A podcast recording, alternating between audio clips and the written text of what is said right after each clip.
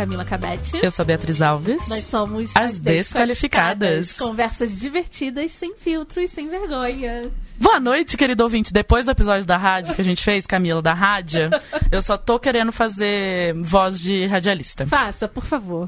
Boa noite, querido ouvinte!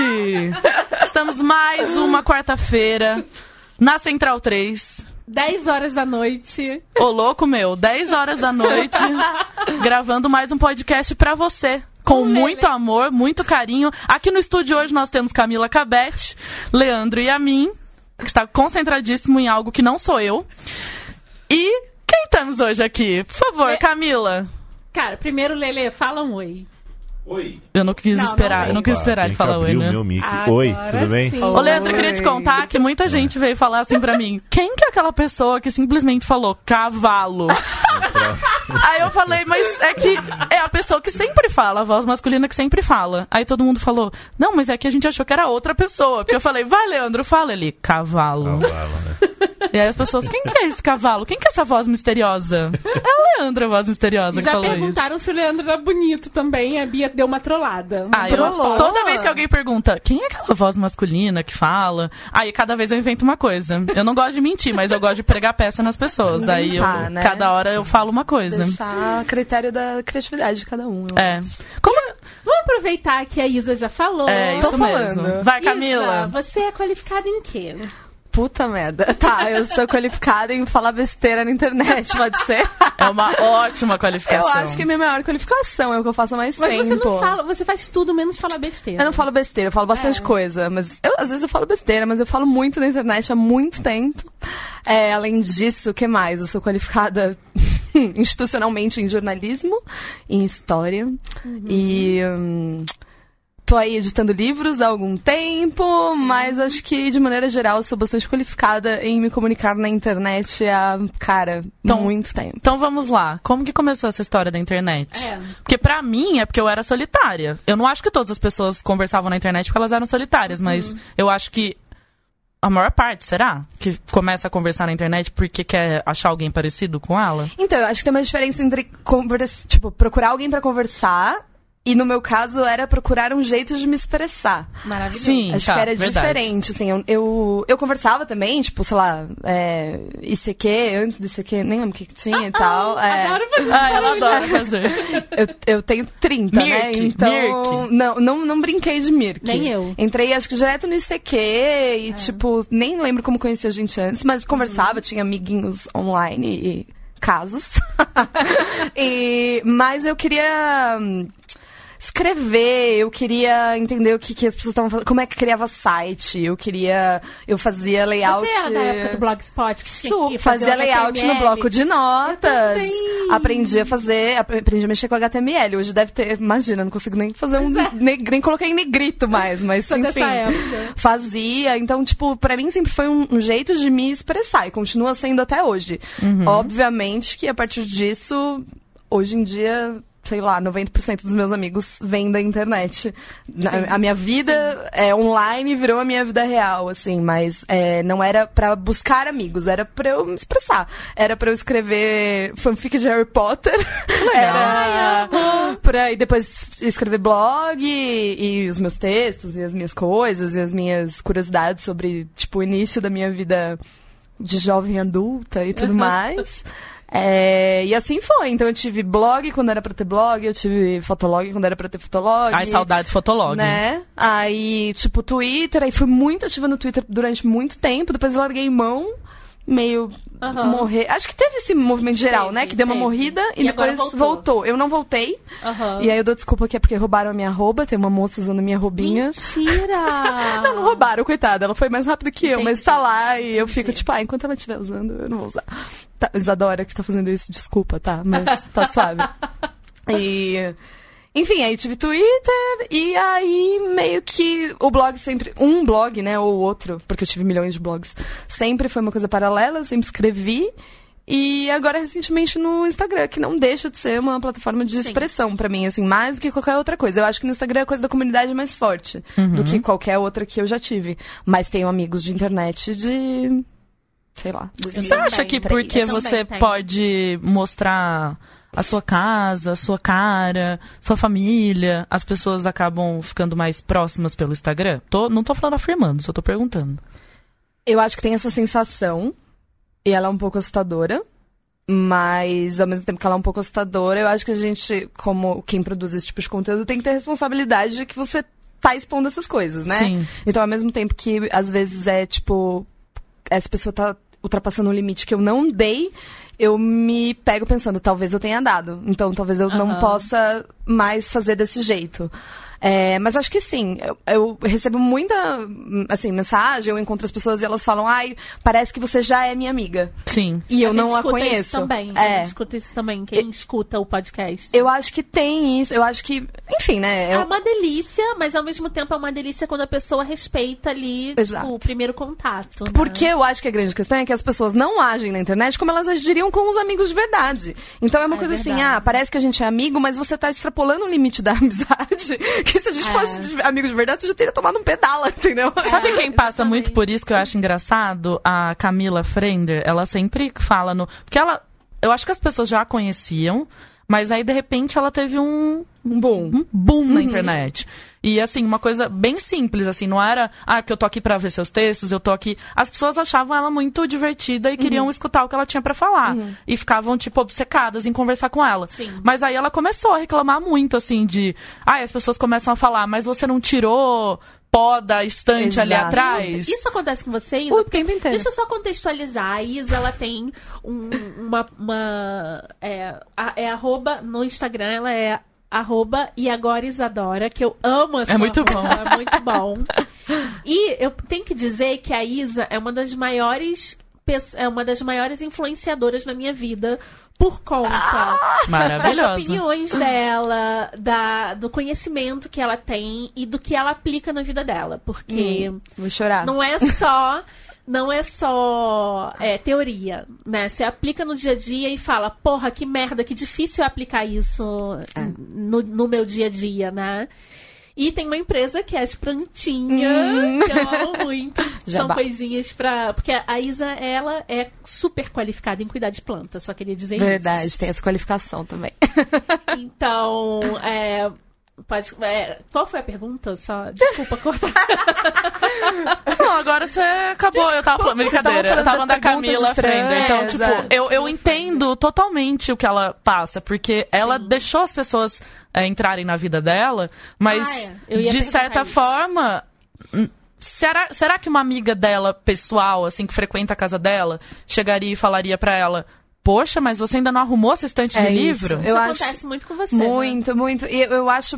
É, é essa coisa, na verdade, que mais me incomoda e que eu mais ainda brigo, assim, diariamente, porque. Existe essa responsabilidade dos limites que você dá, né? E do que você mostra. Então, eu mostro a minha casa. Então, é óbvio que em algum nível as pessoas vão ficar interessadas por aquilo, que é o que eu tô mostrando. Não, Sim. não existe outro caminho. Mas é isso. Eu recebo uma pergunta de quanto custam as coisas que eu tenho, se meu apartamento é próprio, alugado, quanto eu Mentira! pago. Que porque. importa? Porque você pintou a parede, seu apartamento é alugado ou é seu, mas você pintou, sabe? Pó, pó é o dia inteiro. Ah, é, é mostrar uma coisa, tipo, porque eu tenho minha casa cheia de coisa, cheia de trequinho, coisinha. Ah, mas como que você tira pó? Cara, eu fico pensando, eu não vou na casa das minhas amigas e falo, então, cara. Nossa, vamos tira tirar um pouquinho de livro aqui. Como é que disso? você vai tirar pó de Ah, tudo isso? Ai, nossa, tá passando dedo aqui, tá sujo, hein, amiga? Não, sabe? Isso não existe. São cara. umas paradas é, que eu. Eu entendo da onde vem, mas eu não entendo como não tem nenhum filtro, sabe? Aham. Porque eu entendo que hum, a gente. é, do mesmo jeito que, que a gente se inspira e tal, a gente tenta aplicar as coisas que as pessoas fazem no seu dia a dia. Então talvez isso venha de um lugar do tipo, pô, eu nem dou conta de limpar minha casa, a mulher tem lá 50 Como é coisas na casa dela, como é que ela dá, entendeu? É. Mas a distância, né, entre uma pergunta genuína E uma um- crítica é, muito grande. É difícil, assim, é, é- Hoje em dia eu já tô mais... Eu, eu tô tanto mais colada quanto mais foda-se, assim. É. Ou eu não respondo e não ligo também, ou eu já dou um, um passafora. Adoro os passaforas que ela dá, às É, vezes. dou. Ah, dou. Eu dou porque eu acho que a gente tem que educar algumas coisas também. Porque não existe assim, sabe? etiqueta da internet também, né? Não existe. Pô, tem uma caixa lá aberta de mensagens pra você. Então, como que eu vou. Ninguém me ensinou, né? Ninguém ensina. Qual que é o limite de eu chegar e ética. perguntar pra você alguma coisa ou É. não, sabe? É, então. eu, eu parto, assim, de alguns princípios básicos que eu acho que a gente deveria respeitar em toda e qualquer situação, né? Tipo, bom dia, boa tarde, por favor, obrigado, essas É, coisas, né? É, e esse limite do, do pessoal... é, A pergunta simples, eu acho que é, você faria essa, essa pergunta se a pessoa estivesse na sua frente, né? Assim, Isso é uma regra assim, ó. pra tudo Pois na é. vida, Pra né? tudo na vida, não é na internet, né? Não, não vai muito além, assim. Mas o que mais me incomoda de tudo, e, e novamente, assim, eu acho que parte disso é um pouco da minha responsabilidade também, mas quando eu falo de muitos assuntos, me incomoda, especialmente quando eu tô falando de algum assunto. É, Sério, tô fazendo sinais de aspas aqui. Sim. tipo, virtuais. Entendam os sinais de aspas. É, e aí a resposta é. Onde compra a sua camisa? Ou qual a cor do seu batom? Cara, você tá falando sobre consumo consciente, a pessoa pergunta onde compra essa camisa. É, ou eu tô falando, tipo, qual é o caminho da vaquinha pra gente comprar telha pro assentamento do MST que eu visito mensalmente, sabe? Aham. E aí é onde compra sua camisa. É meio complicado, assim, Sim. e eu entendo que é da plataforma, tipo, do Instagram. É. Porque muita gente assiste sem ouvir, porque muita gente não tá nem aí, não tá ligando, Sim, tudo mais. sim. Mas, pô, dá uma, dá uma pesada, assim, dá um... É porque eu acho que existem muitos influenciadores também que falam exatamente, exclusivamente de uma coisa só. Uhum. Então, eu estou lá, por exemplo, vou dar um exemplo de uma pessoa que eu sei. A gente tava até é, falando sobre isso antes de começar, né? Tipo, é, é difícil o nosso papel quando a gente fala de muitos assuntos, tipo as desqualificadas. A gente. Cara, a gente tem episódios de, de curador de suruba e, sabe? tipo. E assuntos seríssimos também. Então. Tipo, se encaixar numa coisa só. É difícil. Mas tem gente que se encaixa, por exemplo, Sim. principalmente as famosas do. Da, da beleza, né? Ah, sim, É elas sim. podem até falar da casa, falar da família, mas o número um que as pessoas estão lá é pra saber Sim. É. que batom é esse, que base é essa e etc. Então, assim, se a pessoa não estiver disposta pra responder, ela o trabalho dela tá errado, então, Sim, né? com toda então, certeza. agora quando você abrange um monte de coisa, como você faz, é complicado, porque daí a pessoa, você vai ter um monte de, de, de nichos diferentes de pessoas Uhum. que te seguem, né? Ah, estou aqui exclusivamente porque eu quero ver indicação de leitura. Estou aqui exclusivamente porque eu quero ver as suas plantas. Uhum. Estou aqui porque eu gosto da- de política. Tem gente que gosta de tudo, tipo a gente, mas É. tem pessoas mais especializadas. Sim. E aí vira uma mistureba, né? Que talvez na vida real você não teria esse tanto de amigo com tantos interesses malucos ao mesmo tempo. Não sei, é muito complicado você saber o limite disso. Porque a gente tá falando, você tem muitos seguidores. A gente ainda consegue controlar, porque é muito pouco. Então a gente consegue responder todos, a gente consegue. Então é tranquilo. Mas como você tem muitos, aí. Fica muito complicado, né? Eu não quero deixar de responder uma pessoa que É pode muito ser muito difícil. importante, ou eu vou poder É muito ajudá-la de uma maneira muito legal. E aí eu acabo respondendo que eu não tiro pó das minhas quinquilharias todo dia, sabe? Uma coisa assim. Então, é difícil porque o Instagram também não tem esse filtro, né? De você Não. falar, só quero responder as perguntas X, sei lá. Então, acaba misturando muito, né? É, isso de não responder é um. Assim, é, é um drama diário, porque eu acho que tem uma urgência de mentira, né? Que as redes sociais criam, assim. Então, que você tem que responder na hora e você tem que responder naquele dia, e se você não respondeu. Cara, acabou, assim, isso é angustiante demais, né? Então é isso, assim, eu tenho, sei lá, 28 mil seguidores. Cara, é muito difícil dar conta, eu não faço isso profissionalmente, né? Ou, ou.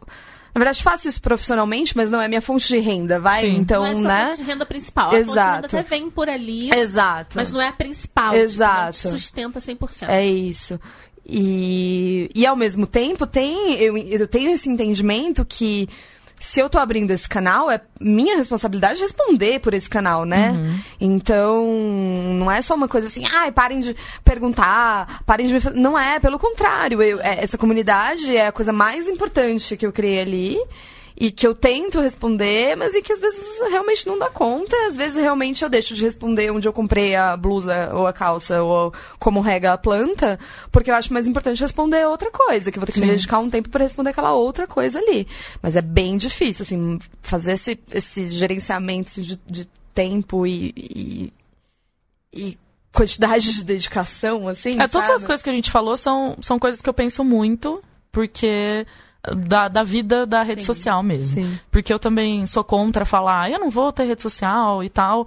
Eu acho que é uma ótima forma da gente divulgar o que a gente faz. Nosso trabalho. É, a gente acaba trabalhando também por isso, nos nossos trabalhos principais. Então, a primeira coisa que eu vou fazer no meu dia é ver o que está acontecendo no mundo do livro internacional. Uhum. Onde eu vou ver? Eu vou ver no Instagram, uhum. eu vou ver no Facebook, eu vou entrar nas, nas é, como se fosse o Publish News, né, do, na Inglaterra, dos Estados Unidos. Então, tudo está interligado à rede social. Eu não vou simplesmente chegar e falar, não vou mais usar rede social. Sim. Mas todos os dias eu penso como eu posso usar isso de uma, de uma forma melhor, né? Então, eu imagino que para você é muito mais do que para os, como fala, os usuários é, normais da internet que estão lá para se entreter.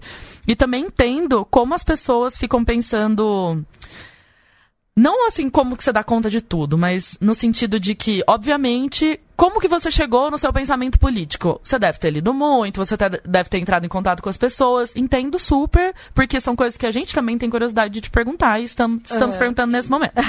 Então, tipo, é como é foi a, a, sua história com, olha, eu quero compartilhar mais sobre a minha visão política, isso faz parte da minha vida, é, vou compartilhar as coisas que eu faço para é, dentro do, da minha concepção, é, vou falar melhorar o mundo, mas assim, vocês uhum. entenderam.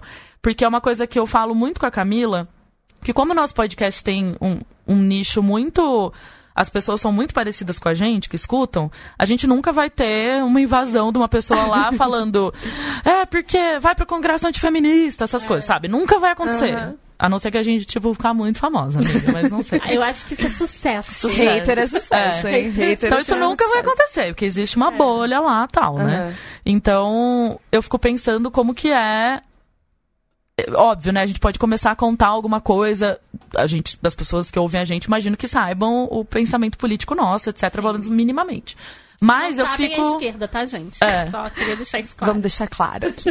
e, e aí eu fico pensando, tem várias coisas que eu gostaria de falar e eu não falo. Era isso que eu tava conversando é. com a Camila esses dias.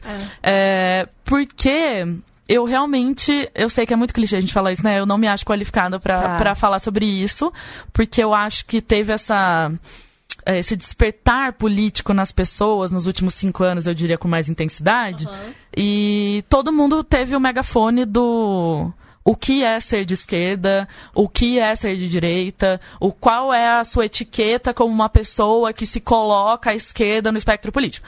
E aí eu só vejo muito, e pode ser também que a minha bolha me mostrou isso, mas eu vejo muito apontamento, sabe? E assim, mulher branca de classe média, sabe? Uhum. E aí já me coloca numa caixa que assim, mas espera aí, por que, que você tá falando isso, sabe? Quem é você para falar isso? E realmente, estudei política na minha vida, exceto na faculdade que eu estudava política internacional, não. Então, sou formado em relações internacionais, para quem não sabe.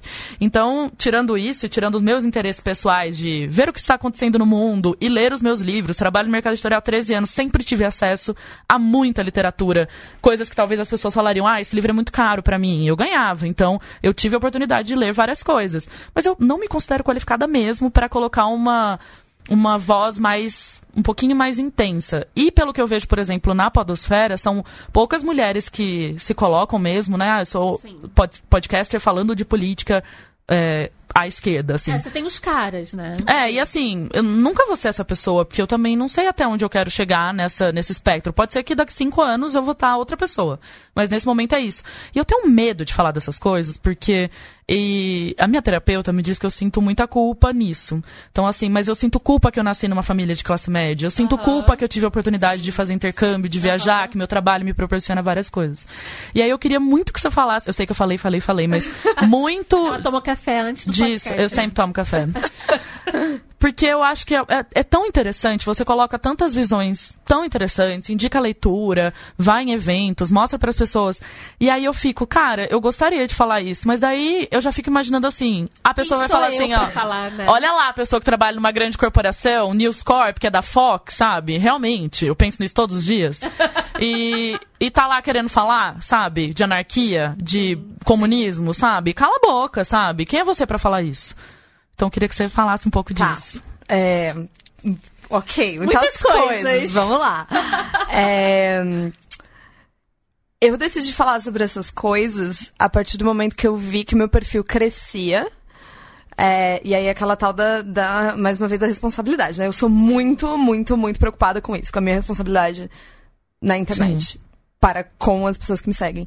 Então, quando eu via que. Quando eu comecei a ver que esse perfil tava é, ampliando e chegando gente e tal, eu falei: peraí, esse negócio tem que servir pra alguma coisa. Exatamente. Eu não conseguia ver aquelas pessoas chegando e a gente continuando fala, continuar a fala, falar só de que cor que você passou na parede, que você pintou a parede, ou como que você planta X cor. Parece que eu tô plantando outra coisa. planta jiboia. Couve. Couve. A rainha da couve. Couve. Ou sobre Ou, ah, o batom que você tá usando. Exato. Então, é, teve esse momento. é, teve, que foi junto com um momento de construção pessoal minha mesmo. Eu sou formada em história, então não é como se é, essa, essa construção e esse tipo de, de conhecimento um pouco mais aprofundado, vai, digamos assim, ele faz parte da minha vida, da, Claro. né, da minha história como Sim. um todo, profissional, enfim, apesar de nunca ter exercido nada assim na área.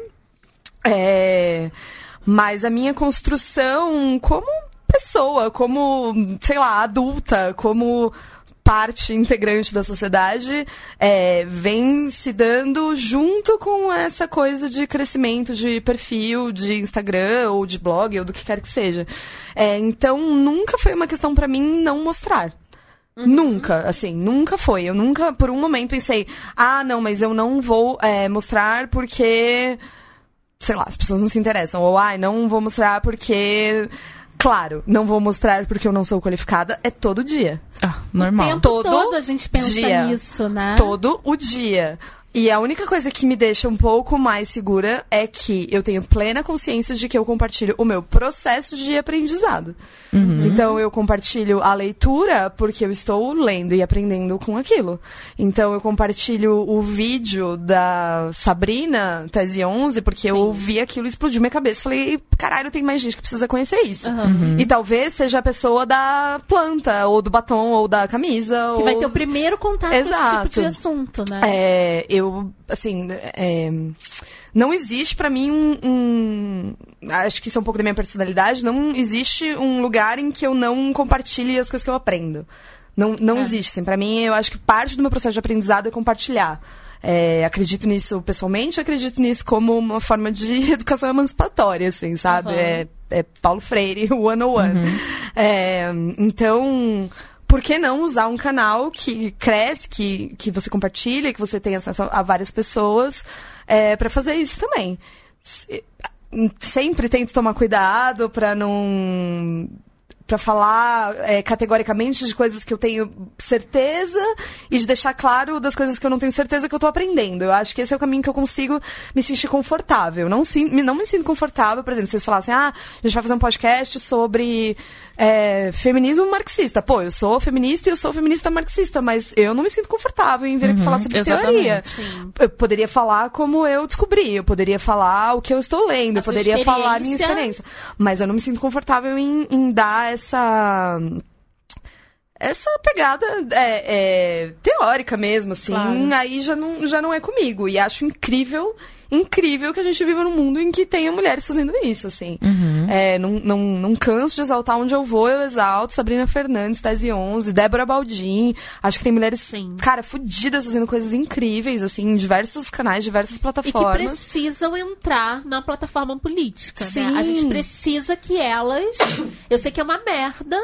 É, é um seria um sacrifício pra elas. Está na hora da gente ocupar esses lugares, né? Você não acha que é, o trabalho é incrível, mas o caminho natural das coisas seria ocupar esse, essa esse posicionamento politicamente?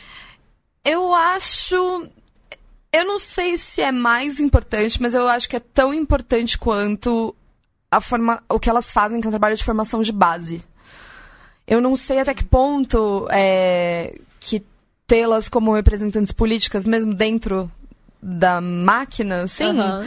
é, elas teriam tanto espaço, tanta abertura e tanto alcance, sabe? É, eu acho que elas fazem. O, o que elas fazem é o que elas deveriam fazer, na minha opinião. assim. É, eu, eu- aí, sei lá, pessoalmente eu não faço a menor ideia do, do que elas pensam sobre isso, mas eu, eu assim, sem sombra de dúvida, é, acreditar na política e nas vias políticas e, e- e seja nas organizações partidárias é, é- é- é fundamental, especialmente para o momento que a gente está vivendo, assim, não, não nem um pouco é uma questão de tipo, ah, não, mas política não funciona, a gente tem que fazer, não, não, não é isso. Agora, individualmente, pessoas, eu realmente não, não sei exatamente, eu acho que o trabalho de formação de base, de base mesmo, de falar como começa a estudar isso daqui? O que, que é o. ta- Ah, por que, que as pessoas estão sendo xingadas de comunista? Então tá, vamos explicar o que, que é.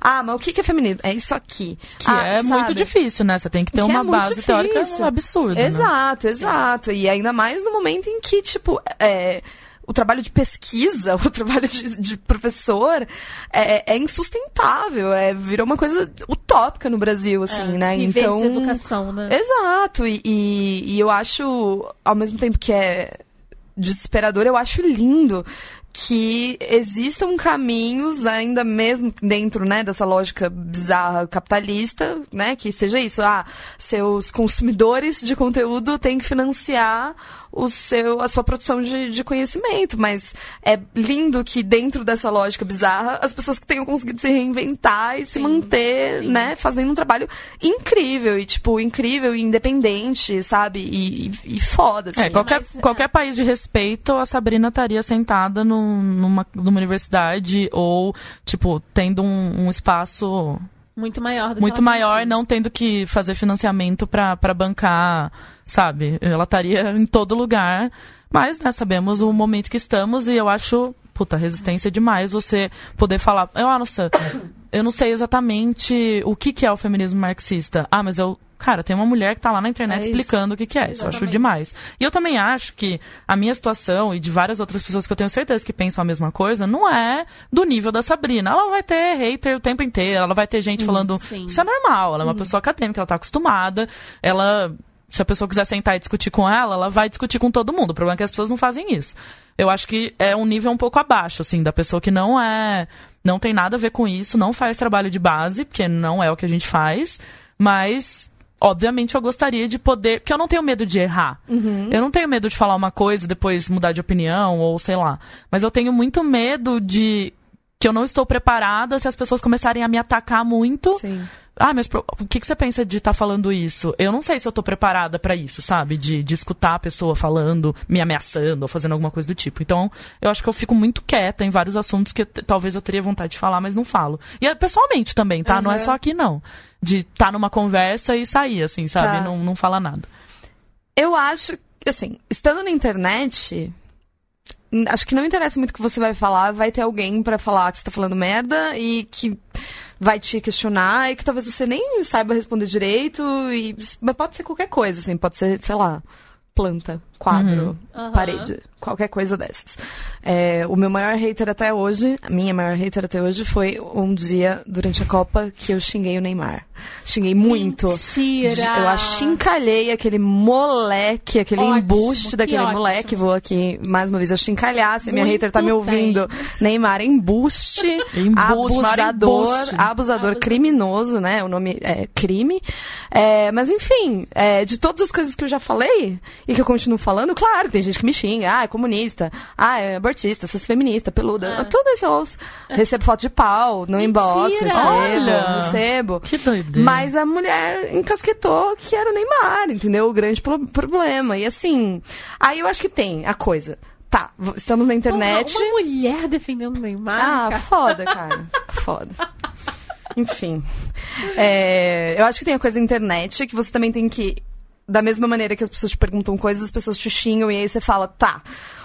Fazer um grande esforço de falar esse problema é dela, esse problema É, não é meu, né? exatamente. ne- Em algum nível. É, eu acho que tem a coisa de você ser. Que, que é o que me guia, assim, de você ser coerente, sabe? Tipo, é isso, a minha construção, vai, online, se deu junto com a minha construção pessoal. Então, eu não exponho nada que eu não esteja é, num nível de comigo, assim, que eu tenha certeza daquelas coisas para mim naquele momento. Então é isso que eu deixo claro. Então se eu tô falando que eu sou feminista marxista e que eu sou vegana e, e, ativista, é porque eu já me construí num determinado. de um determinado jeito, é, que aquilo faz sentido, tipo, na minha carne, assim, sabe? Uhum. Tipo, dentro de Sim. mim. Então, qualquer debate que, vier, que eu vier a ter vai ser desse lugar. Se a pessoa quiser falar, ah, porque você não leu o fulano, se você, que você não, não sei o quê, eu vou falar, pô, não li. Massa, você leu, que bom, pô, bacana. Mas, assim, esse nível de discussão são poucas, como você mesmo disse, são poucas pessoas que querem ter uma discussão realmente sobre aquele negócio. É, elas querem mais dar uma xingadinha ou dar uma cutucadinha. E aí é um trabalho de terapia, de tentar entender o quanto que o problema é das pessoas e o quanto que o problema é realmente seu, sabe? Porque também é. se for um problema seu, pô, a pessoa te questionou. Vou dar outro exemplo claro. Uhum. Eu sempre sou xingada quando eu posto o bendito do quadro do Che Guevara. Eu tenho um quadro do Che Guevara na minha sala. comprado em Cuba, em Havana. Uhum. É, e aí as pessoas, ah, o Che Guevara, assassino, assassino é, homofóbico, sim, sim. matava mulheres, era um escroto. E aí, eu comecei a ouvir isso e eu falar, e eu, aí eu comecei a pensar, porra, em que, em que momento, né, nosso uhum. querido Che Guevara viveu? O que que acontecia? Quais, realmente, quais foram as políticas? Tiveram políticas horrorosas com a Sim. população LGBTQ na, em, Cuba durante a Revolução Os e tal. né? Os, Isso, é, os...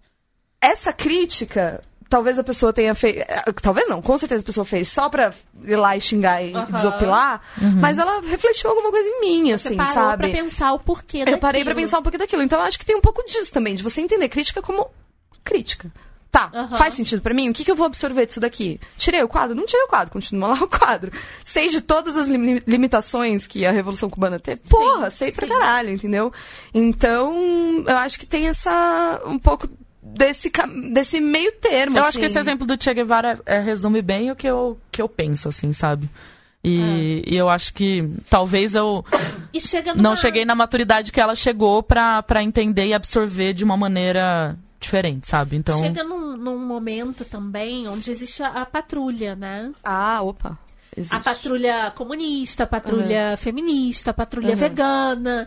E, e, e, uma coisa, eu vi que eu te sigo há muitos anos, então uma coisa foi levando a outra, né? Uhum. Você buscou é, demonstrar mais seu posicionamento político. Uhum. E aí vieram os estudos feministas, que uhum. você é ativa, você está sempre estudando de verdade. Você uhum. não é como eu que leio. Você participa de cursos e seminários e movimentos e você é ativista. Uhum. E, e logo depois o veganismo, né? Uhum. E, e como uma coisa levando a, a outra? Ah, putz.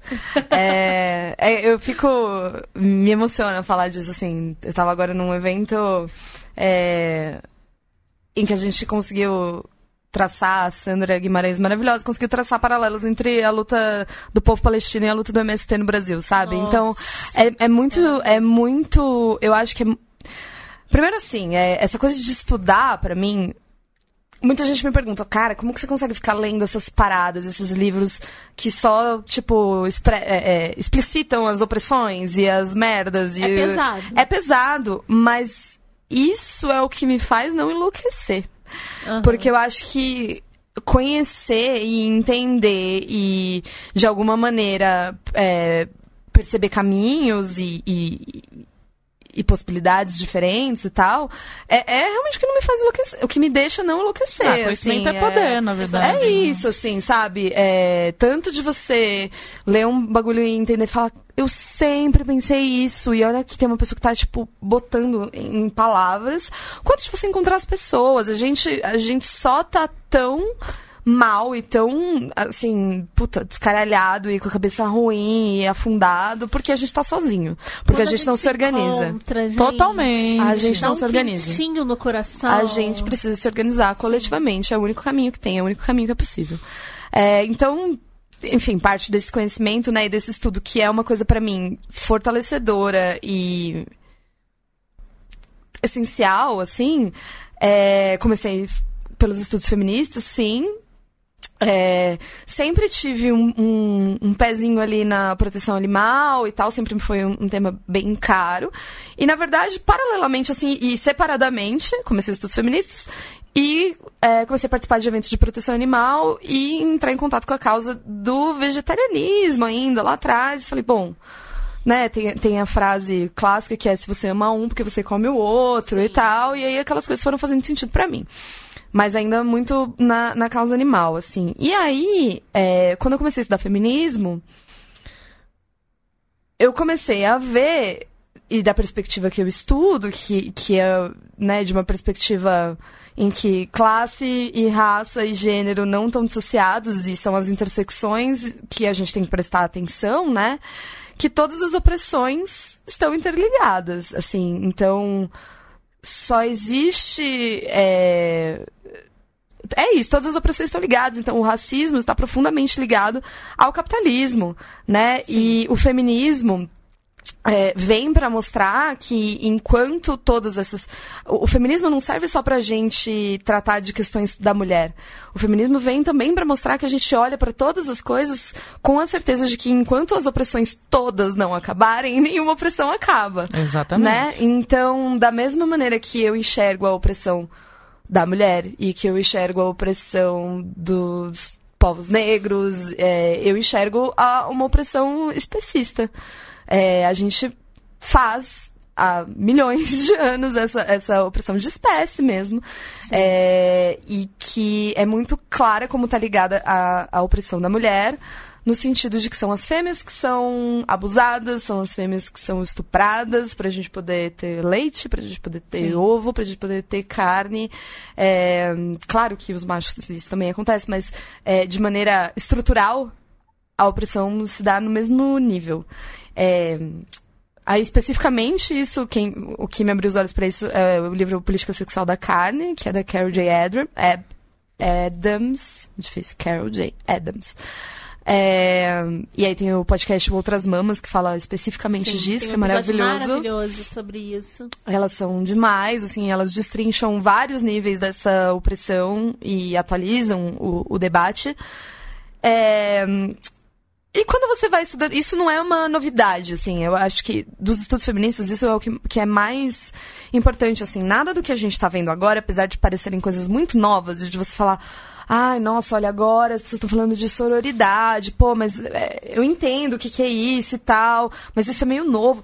Cara, isso não é novo. Nada assim, novo. Não é nada novo. A gente tem, sei lá, só pra falar assim, das, dessa onda mais recente, de uma terceira onda, isso vem dos anos 70, entendeu? É, então, essas mulheres estão falando isso há muito tempo. O movimento feminista negro está falando dessa opressão conjunta há muito tempo, no mínimo desde os anos 60 e 70, no sabe? Mínimo, né? é, e é parte do processo de apagamento dessa história, né, fingir que é novo. Porque daí, quando você finge que é novo, é muito difícil você estruturar qualquer coisa. Você fala, putz, ah, mas essa menina tá inventando essa parada aí. Ah, a gente tem que começar a estudar aqui. Não, a gente tem que começar a estudar de lá de trás. A gente já deveria saber dessas coisas. A gente deveria, sabe, é, propor novas coisas a partir de agora. Mas, enfim, né, não... Acho que em algum nível isso acontece, no nível acadêmico isso acontece de uma maneira um pouco mais é, é, constante, mas talvez na internet não. Então, por uhum. isso que eu também gosto de compartilhar essas coisas, porque às vezes parece que a gente está muito sozinha e muito louca, e não está. As pessoas estão aí, as mulheres estão aí Sim, produzindo coisas incríveis. Pertencer é muito legal nesse é, sentido. Muito legal. E, hum, e, é, e é isso, sabe? É, a, a vou voltar ao evento que eu tava agora, porque uhum. ele foi muito impactante para mim, assim. Conta pra gente sobre esse evento. É, a Sandra Guimarães, maravilhosa, é, é Papacapim Sandra no Instagram, se vocês quiserem seguir ela. Sandra é uma ativista vegana, feminista, com, de uma família de assentados do MST do Rio Grande do Norte que foi para a Europa e acho que lá ela entrou mais em contato com o veganismo, se eu não, se eu não me engano, e ela faz um trabalho de, de divulgação mesmo da questão palestina, né? E durante esse evento, assim, é isso. A gente teve um evento da questão sobre a questão palestina no Armazém do Campo, que é o, o armazém, o mercado, vai, do, do MST que, que tem aqui em São Paulo, né? E tem vários lugares do Brasil e tal.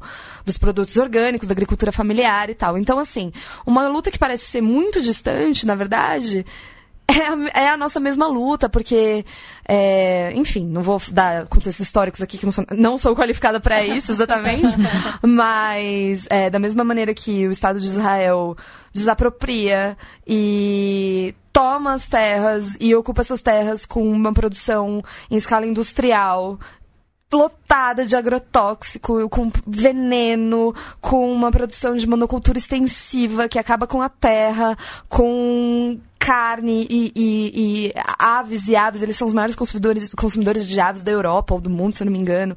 Então, assim, tudo que eles fazem lá, você para dois minutos e fala: o que está acontecendo aqui? A mesma coisa. São as mesmas coisas. E, e, então, por que que essa luta desse resgate, né? A gente fala desse resgate da, da soberania alimentar. Então, que é esse contato com a terra. Você, né, parece utópico, mas o tópico tem um, um sentido positivo mesmo, uhum. de você voltar a essa produção que é, é familiar e é orgânica e é livre de, de veneno, né, e é, é, é empática, não gosto muito dessa palavra, mas é empática com os animais e com o meio ambiente e tal. É, é, a luta que eles fazem lá, resgatando a origem da, da alimentação vegana lá na Palestina, das raízes cristãs que eles têm lá, é, é o que a gente faz aqui no Nordeste. É o que a gente faz aqui, comendo comida da terra, comendo mandioca, entendeu? É, então tá muito ligado. Então, do mesmo jeito que o agronegócio é horroroso lá, o agronegócio é horroroso aqui. E por que que é isso? É porque é uma coincidência? Não, é porque chama capitalismo. É porque chama capitalismo, chama acumulação primitiva do capital, Vai entendeu? Vai ser o, o caminho natural de qualquer de empresa. Né, dentro do agronegócio vai ser o caminho natural da empresa dentro de um capitalismo. O que, que eles querem? Eles querem crescer, dominar um determinado mercado, né, ser, serem é comprados e ganharem milhões e rios de dinheiro, e isso não é possível se não for dentro dessa opressão toda. Exato, é, é, é, é opressão absoluta, é opressão, é opressão das pessoas, né? Do, a gente fala opressão dos humanos e dos não humanos, é, é opressão étnica, é extermínio, né? É que tá genocídio. Tá agora. É, então, assim. Já vem acontecendo, mas agora piorou. A história do capitalismo é, é essa história. A, a única história... parte libertadora para mim é quando você faz o que você acabou de fazer, traçar uma uma coisa em comum em outro lugar e, e do mínimo que pode fazer, óbvio, você vai ficar, você vai passar por todas essas igual fases do luto, né? Você vai ficar com raiva, é. depois você vai ficar em negação, uhum, e aí chega um momento que você fala, ok, o que, que eu posso fazer com essa informação? Sim, sim. E eu acho que, pelo menos, crescer como ser humano, né, que você fala muito da sua construção, é uma coisa bem legal e é uma coisa que eu fico muito feliz também. Eu tô lendo um livro de um, de um cara, mesmo ele sendo americano e mesmo ele tendo essa visão um pouquinho imperialista, uhum. eu consigo passar por cima disso e tirar a parte boa. Mas é, eu sempre quis fazer a Transiberiana. Uhum. E eu quero estar com o russo um pouco melhor para ir, para poder falar mais como da cobra versão Paruski, né? Nossa, gra grava um podcast nesse momento. Imagina favor, eu, eu trocando muito... ideia com os Ruski, gente. Ia ser quero maravilhoso. Demais. E aí eu tô achando mais barato, porque ele tem uma pessoa russa. Agora minha meta é achar uma BFF russa. Eu quero que ela chama Natasha. Ah, por favor. Natachas quero... que estão ouvindo, é... por favor. E aí eu fiquei, gente, agora eu só quero viajar com uma pessoa russa. Porque assim, não é impossível meu nível de russo chegar ao nível de eu perguntar coisas muito intensas para alguém. Política. É, não só isso, mas acho que dá pra se virar, tipo, não vou morrer. Uhum congelado na Sibéria, mas, tipo, perguntar, pô, mas o Stalin, não sei o que, gente, não, não dá. E eu tô adorando que ele vai passando por vários lugares e vai conversando com as pessoas. Então, cada capítulo é o nome da pessoa que ele tá conversando. Tá. E aí, naquele mini capítulo, do máximo umas 35 páginas, ele vai tirar uma lição. Tá. Então, ele vai tirar uma lição do lugar, ele vai tirar uma lição da comunidade que vive ali. E eu tô achando bem legal, assim, o último capítulo que eu li foi um pouco assim, que eu fiquei, hum, que ele se corrige até, ele fala, nossa, acho que eu fui é, imperialista demais, né? Como se eu falasse, ah, mas você tem que ser igual ao meu país se você é, quiser sair disso aí. Sim. Então eu acho que qualquer pessoa que vai ler tem que ter isso em mente, claro. né? Ele ainda é um americano, um jornalista americano. Então ele vai ter uma visão muito que não, com certeza não é a nossa.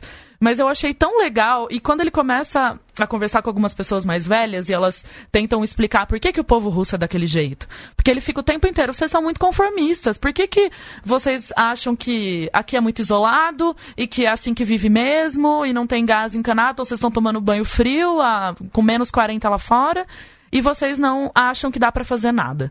E eles respondem algumas coisas, e aí desde o primeiro capítulo eu fiquei, cara, é a mesma coisa que um brasileiro diria. A gente falaria a mesma resposta. Se ele estivesse perguntando pra gente, mas pô, por que, que vocês não se unem então contra esse governo que vocês são contra? E eu comecei a anotar vários paralelos. Então, todos os capítulos eu consigo tirar uma lição do que eu acho que os brasileiros responderiam, como que os brasileiros agiriam. E eu acho que isso é um momento. Bom, é pra isso que a leitura serve também, né? Pra você ir abrindo sua cabeça. Mas eu fiquei tipo, caramba, né? Olha lá, uma coisa. Ou é aquela coisa, nossa, eu sempre pensei nisso. ou é aquela coisa. Ah, eu tinha uma ideia na minha cabeça, mas o fio ficava solto ali, sabe? E eu não conseguia fechar aquele fio. Então, eu acho que uma, uma boa maneira de você não só ficar lendo livros de teoria tal, é você pegar um livro ou de ficção, Claro. ou um livro não ficção nesse caso, mas que vá aumentar de certa forma o seu conhecimento. Eu acho que isso é uma maneira de. se- Talvez se eu estivesse lendo um livro sobre como vivem as pessoas na- nas, regi- nas regiões. é, do, como chama a cadeia de montanhas lá? Dos Andes? Não, ah, amiga, na Rússia. Ah, na Rússia.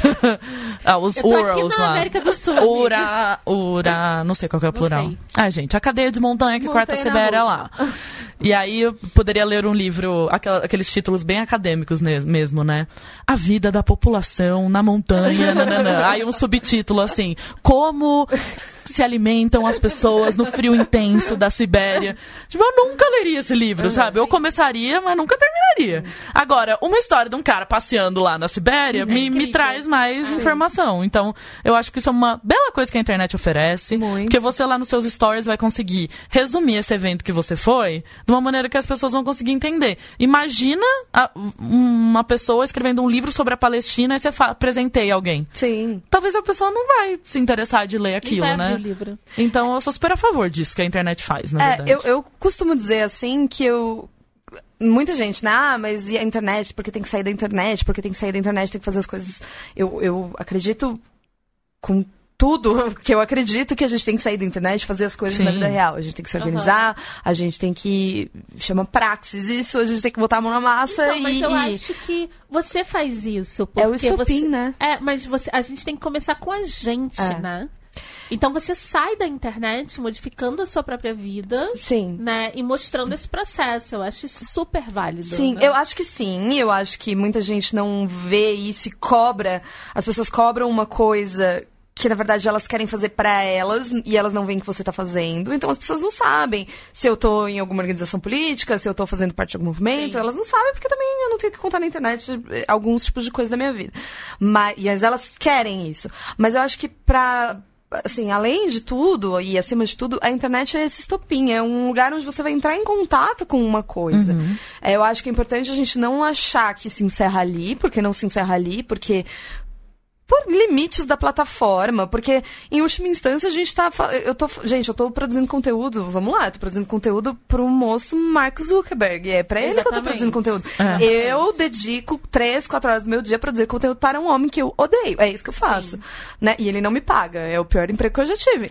Mas é, é, é um estopim, é, um, é uma faísquinha, é um comecinho para que as outras as pessoas descubram outras coisas, assim. Eu, é, pode ser, sei lá, extremamente pisciano da minha parte acreditar nisso, mas eu acredito exatamente nisso, que a pessoa vai entrar em contato ali. E assim, falando de literatura, né, é, eu, eu sou uma pessoa que lê muita teoria e tal, mas é, também leio muita literatura, talvez eu não fale tanto dela, mas eu acho que a gente vive um momento muito lindo em que essas outras literaturas e esses outros lugares e essas outras vivências estão sendo é, não é descobertos, porque descobertos é bastante colonialista da nossa parte, mas estão sendo é, vai, trazidos à tona, ou trazidos pra cá, né? Ou, sei lá, levados a grande massa, enfim. Mas a gente consegue ler mulheres nigerianas, a gente consegue, incrível, sabe? A gente consegue saber das cara. Gente, histórias isso é delas muito legal, através né? da boca delas, saca? Exatamente. A gente...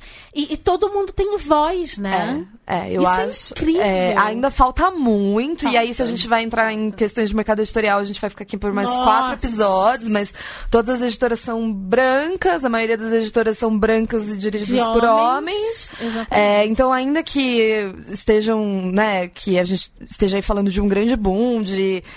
Boom de. de um grande boom de é, escritoras africanas, por exemplo, ou mesmo na teoria, a gente fala de Bell Hooks e Audre Lorde e Angela Davis, mas isso são interesses comerciais, né? Não tem almoço Total, grátis. total. É lindo que as coisas estejam aparecendo, mas isso tem, chama dinheiro, chama capitalismo, do mesmo jeito. É, falta muito para que o mercado editorial realmente retrate e dê voz, né, nesse sentido, às pessoas de uma maneira, tipo assim, quem é o, o dono do meio de produção, para quem tá indo o dinheiro desses livros que a gente tá lendo. Mas, mas, É. Enquanto isso não acontece. tirando por um segundinho o óculos problematizador, Aham. que bom que a gente tá lendo essas mulheres, que bom que a gente tá lendo esses homens, que bom que a gente tá tendo contato com esses outros mundos, né? E, e que a gente possa. É isso, não pode parar, assim. Eu, eu acredito muito nisso. A gente não pode parar e a gente não pode querer que a pessoa que tá ali, no outro lado da tela, resolva pra você. Então, tipo. É, ah, então tá bom. Então eu, eu li esse livro aqui. Ah, mas eu quero saber mais sobre esse tema. Por que, que você não me fala quais são as outras indicações? Porque talvez eu não tenha, porque talvez eu não tenha tempo de te passar, e porque você Sim. tem o mesmo acesso ao Google que eu. Isso. Você não é obrigada a nada. é, não é porque a pessoa que você ama, gosta, deu uma opinião, que você tem que seguir a opinião dela, né? Porque ela falou uma coisa que é, né? É, é- é perfeito. Pelo, muito pelo contrário, assim. É, debate e, e, e- e briga, assim, nesse sentido de, né? De, Aham. de debater, de construir e tal, é o que leva a gente pra frente, assim. Então, massa, internet, caramo, sou, continuarei, Sim. mas não é um fim, é um meio, assim. Com Exatamente. toda certeza. E, e o seu, você faz parte de uma classe muito.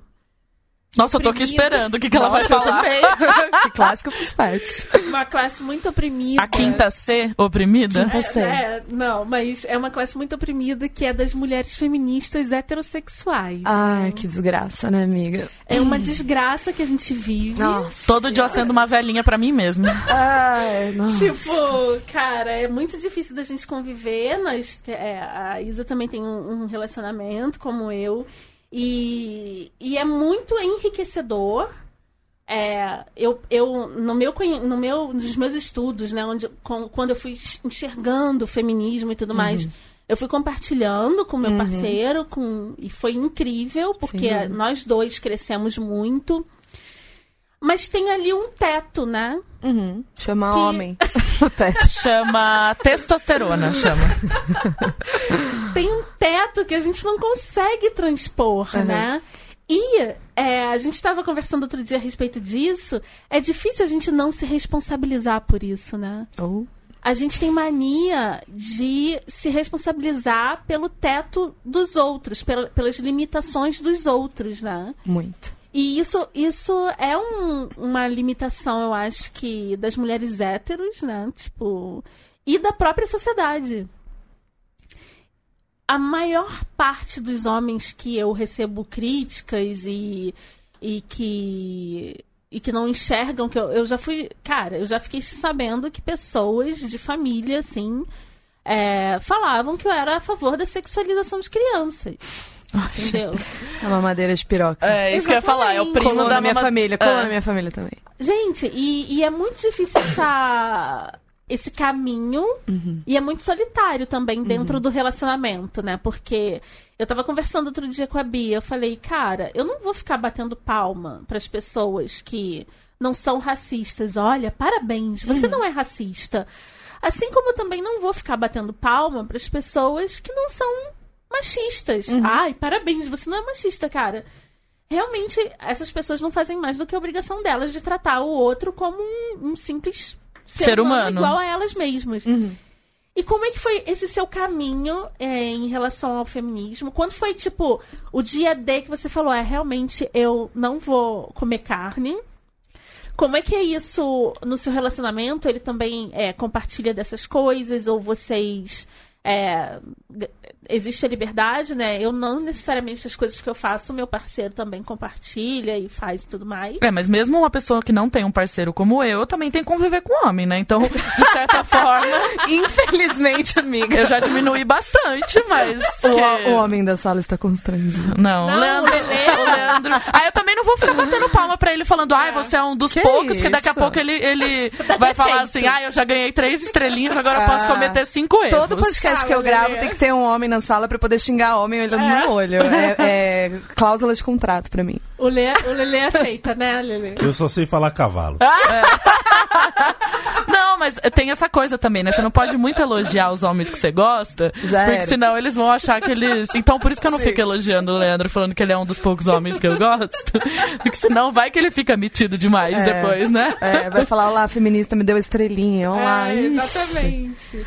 É, como é que foi esse seu Tá. processo e como é que tá sendo Tá. como casal? Vamos né? lá. Porque a gente- nós somos muitas, né? Nós somos a profissional, mulher, todas elas numa só.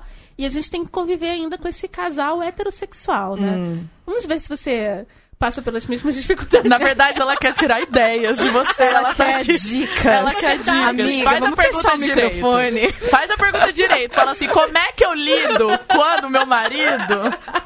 Na verdade, é uma consultoria disfarçada de podcast. Ó, eu acho assim, o que eu falo para todas as, pessoas- as mulheres que me perguntam como faz. É, eu acho, e é assim que funciona pra mim, que todo relacionamento entre um homem e uma mulher é desigual por natureza. Não é equilibrado e que a única maneira dele acontecer é sabendo desse desequilíbrio. Da- Assumindo isso. assumindo esse desequilíbrio, sabendo que nunca as duas partes vão falar do mesmo ponto, ponto de partida. É, e tomando cuidado com essas coisas. Da mesma maneira que uma pessoa branca e uma pessoa negra vão ter essas diferenças é, e todas as outras relações de opressão também. Né? Então eu acho que se a gente prestar atenção nisso, para qualquer que seja o, o, o- ponto, já, já é um, né? é um, é um bom ponto de partida. Sim. E, e é assim com ele, com o Bruno. Oi, Bruno. Ai, bom? são dois Brunos. Dois Brunos. É. É, A gente parte do mesmo ponto de partida. Que bonita essa frase, né? É, político. Isso já, isso já é isso meio caminho andado. É, e isso é dado desde o começo do, do nosso relacionamento e acho que não conseguiria ser de uma outra forma, pra mim, pessoalmente. Sim. Então, como todas essas descobertas, pra mim, elas são políticas acima de, acima de tudo, eu compartilho com o meu companheiro de luta todas as minhas descobertas. E se elas fazem tanto sentido e elas são tão coerentes dentro da pessoa que eu sou, eu acho que ele não é, entender, né, compreender mesmo, seria um baque muito grande pro, pro nosso convívio, não é nem pro nosso relacionamento, assim, é, pra, Aham. é pra nossa dinâmica. Diário. Ainda que fosse como amigos, ainda que fosse com, com qualquer pessoa, assim. Eu, eu sou uma pessoa um pouco é, intransigente e que acredita na intransigência, assim. Então eu acho que a gente não tem Amei que ceder. muito. é. A Bia vai usar isso pra sempre. Nossa, Eu, eu muito. sou um pouco contra essa coisa de, de ceder em coisas que, que são muito é, Fundamentais. fundamentais, exatamente, essa palavra. Básicas. né? Básicas, é. Radicais no sentido de da raiz, né? É, então, toda essa descoberta foi apresentada da mesma maneira que foi apresentada, sei lá, quando eu tinha 17 anos. Olha, eu li o Marx pela primeira vez, é, isso. Fez sentido. É, e a gente constrói, nesse sentido, isso juntos. Então, respondendo sua pergunta mais prática, a coisa, por exemplo, de parar de comer carne. Quando eu tomei essa decisão, que ainda não era uma coisa extremamente política, mas logo veio a ser, eu fui vegetariana por três anos, eu acho. E depois virei vegana, mas assim, essa coisa de só, ah, vou parar de comer carne durou pouquíssimo tempo, porque eu, eu gosto de saber porque eu tô fazendo as coisas. Então eu logo comecei a, a procurar, assim, e entendi que tinha uma raiz que, que também é política, porque é político, né? É ser contra o agronegócio, ser contra a opressão, ser contra essas coisas. E apresentei isso. É, no começo, por um- um breve tempo, a gente já morava juntos, no- por um breve tempo, o combinado foi de que dentro de casa não entraria mais carne, e eu acho que isso é fundamental no sentido de o dinheiro que é gasto em conjunto não financia algo que a gente não acredita. Aham. É, e aí ele ficou comendo carne fora um tempo e logo depois Parou cortou também. carne. É, hoje em dia eu sou vegana, ele não. Ele ainda come fora de casa. Em casa a gente não consome. Nosso dinheiro compartilhado não financia coisas que não Sim, acreditamos, sim. né? É nesse sentido. Agora, sobre. A causa feminista. Então, é... É muito difícil pra mim fazer aqui um desabafo. Faça, amiga. É. Faça, que eu preciso fazer também. Diluir esse ódio Sim. ao homem. E quando eu digo ódio ao homem, não é ao homem, porque daí, ah, mas nem todo homem, mas É eu. ideia. É a ideia do homem Hétero, hétero, branco, cis. É, é a ideia dessa masculinidade hegemônica, que é o que oprime. É o que fode o mundo. Vamos É isso. falar. o E quando eu digo, eu sempre falo, ah, tem que acabar o homem hétero. Daí a pessoa fala, mas e o seu marido? É, a minha vontade de responder, meu, meu marido é bem pouco hétero. né? Bastante, quase nada hétero, eu diria. E, enfim. É, mas nesse sentido de, tipo, de, de, de questionar o tempo inteiro os limites dessa masculinidade é, hegemônica, né? Então, assim, e é isso, não é pra bater palma e falar, nossa, mas que desconstruidão, olha, usar saia. É. Ai, não, entendeu? É de falar, ele repensa. E repensar dói, né? Nossa. É o tempo inteiro isso. É, assim, ah, a gente acha que tá tudo bem, pô, nossa, ai, ele faz isso, isso, isso, olha que bonitinho, tá fazendo certinho. Até a hora que bate numa coisa nova que você fala, opa, isso daqui foi machista, isso daqui foi extremamente desigual. Por que, que você tá falando? Por que, que você tá esperando isso de mim? Sim. Por que, que não é você que tá fazendo? Ou por que que, sei lá, X? Por que que esse sentimento é meu e não é seu? Porque são inúmeras coisas diárias, eu diria. Sim. Diárias. Sinto mesmo. É... E que vão continuar, assim, eu... E eu não sei se isso aconteceu com você, mas ao longo da minha busca, eu não cheguei ainda no veganismo, né? Mas eu não, não como carne em casa, eu tenho umas questões. É, tem umas questões intestinais que você sabe, Tô ligada, amiga. que eu tô numa dieta meio estranha.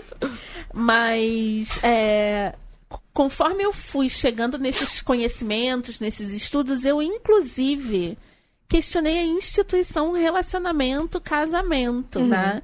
E a gente aprende a encarar isso de uma forma bem diferente também, né? E, e é revolucionário. Sim. E, e é muito mal visto, né? Monte. Pelo, pelas pessoas, entre aspas, aqui que vocês não estão vendo as minhas aspas, Aspas. normais, Sim. né?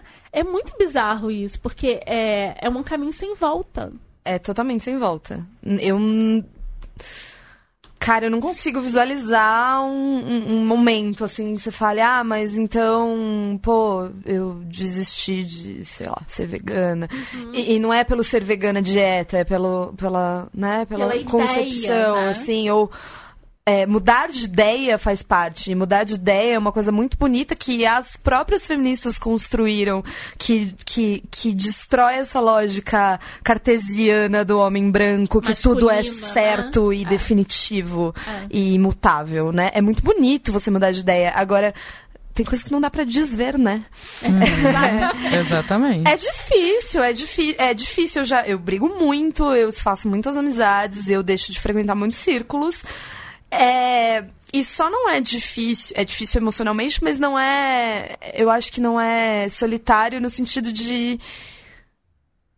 Você se encontra nessa luta, sabe? Eu me encontro nessa luta, eu me encontro nessas pessoas, eu é, às vezes desestimula, a gen- a gente, a gente cansa, a gente acha que uma coisa vai dar muito certo e não dá, aí vem, né, 2019 e as coisas acontecem e tal.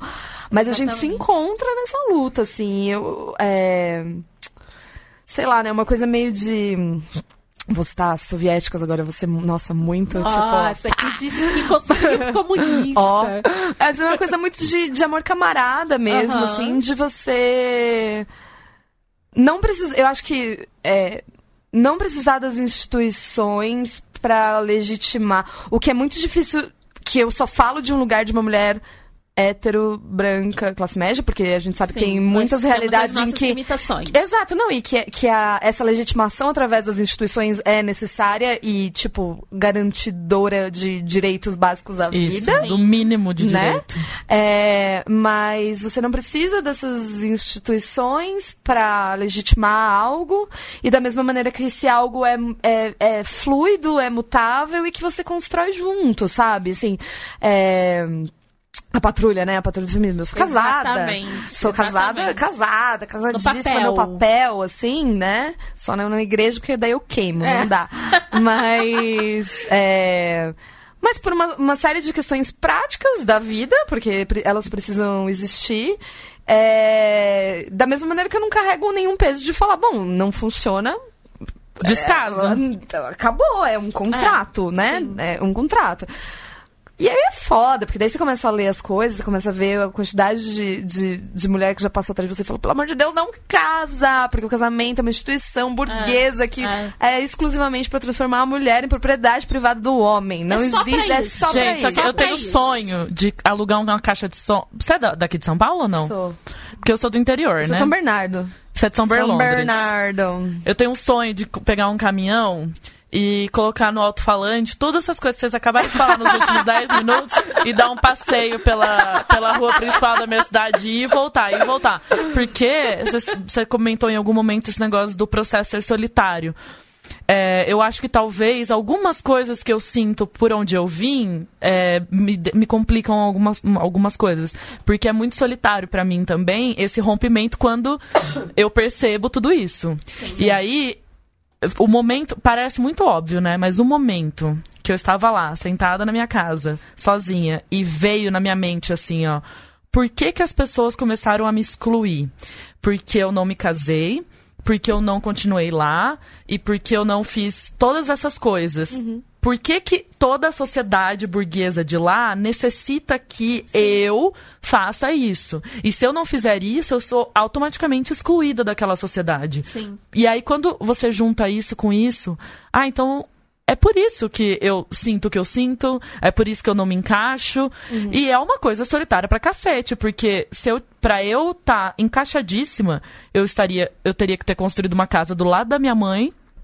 E estaria casada nessa casa, ou não trabalhando, ou, ou trabalhando pra alguma coisa da Ou família. seja, reproduzindo esse Isso, modelo exatamente. de propriedade. E as, a gente também tem que admitir que mulheres fazem o mesmo. Elas, elas, elas estão dentro de um, de um sistema onde elas Ah, acreditam nesse, nesse, nesse direito à propriedade e, e relacionamento tradicional e tudo mais, né? Então, eu não, obviamente não tô botando a culpa nas mulheres, porque eu acho que todas nós, todas as mulheres são, são vítimas desse sistema. Porém, elas, elas se, eu vejo elas reproduzindo esse tipo de comportamento, sabe? É, porque às vezes eu fico pensando naquele universo. também. É exatamente naquele universo. As pessoas que não seguiram o, o caminho lá que, que o patriarcado quis, que o capitalismo quis, que tudo quis ali, excluída. elas são excluídas. Sim. E aí, se elas não têm esse rompimento como eu tive, porque é muito, são poucas as pessoas que tiveram o rompimento que eu tive. A maioria não teve.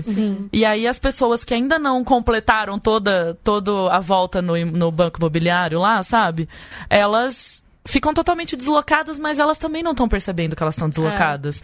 Então, volta também no negócio que você falou do trabalho de base, etc. É, para mim é muito difícil como que eu vou me comunicar com essas pessoas, entendeu? Porque imagina eu chegando lá no almoço de família e falando: "Ai, gente, esqueci de falar um negócio pra vocês. Vocês já pararam pra perceber como a instituição do casamento é uma coisa totalmente burguesa?" Imagina eu falando isso no domingo Olha de que família. hipócritas vocês, né? É um bom jeito de dar oi. bom um jeito. Oi, mãe. Abre a porta de dia. Bom dia. Então, aí eu fico, cara, como é que, como é que a gente faz isso tudo, né? Porque aí é- é- a gente pensa num um espectro ma- maior, né? Mas aí eu penso na minha comunidade, né? Na comunidade que eu nasci. E aí eu olho aquilo e falo, cara, eu acho, eu vou, eu vou confessar uma coisa aqui, porque que eu tô muito abalada hoje. Porque alguém postou no Facebook um trem. Ah, não sei, porque eu entrei no Facebook pra ver um negócio de trabalho e me fudi. É, alguém postou o flyer do primeiro seminário antifeminista. Ai, você, você, você fuçou isso. Aí eu tava fazendo um trabalho muito chato do meu trabalho, sabe aquelas coisas que você fica batendo a pedrinha assim? Hum. E aí eu falei, ah, eu vou procrastinar um pouquinho aqui. aí eu vi o nome do sujeito e fui digitar o nome do sujeito na internet pra ver quem que era esse congressista antifeminista.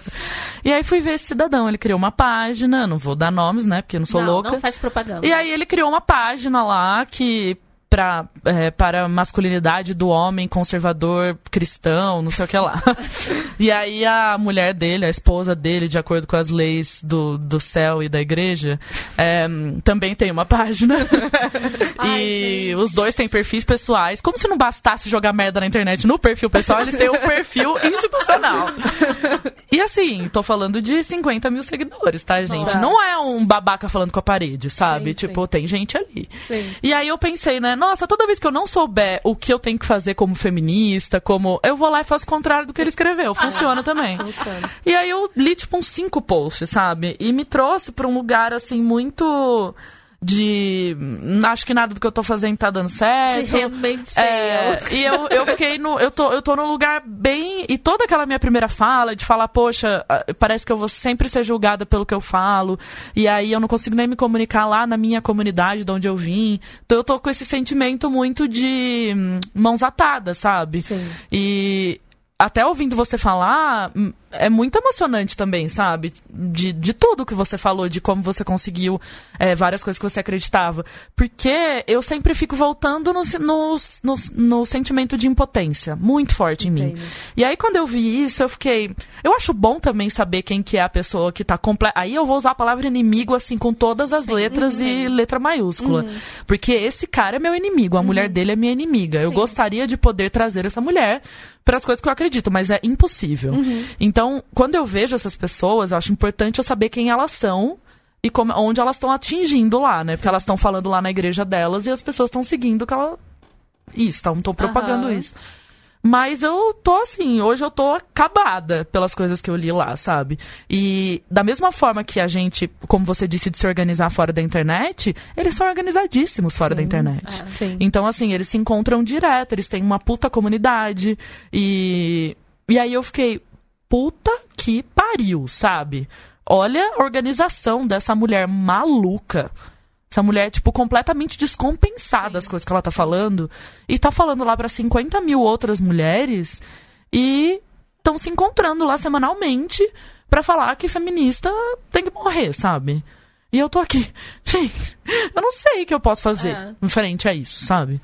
Eu acho que tem uma coisa também de escolher as batalhas que a gente luta, sabe? Porque. É...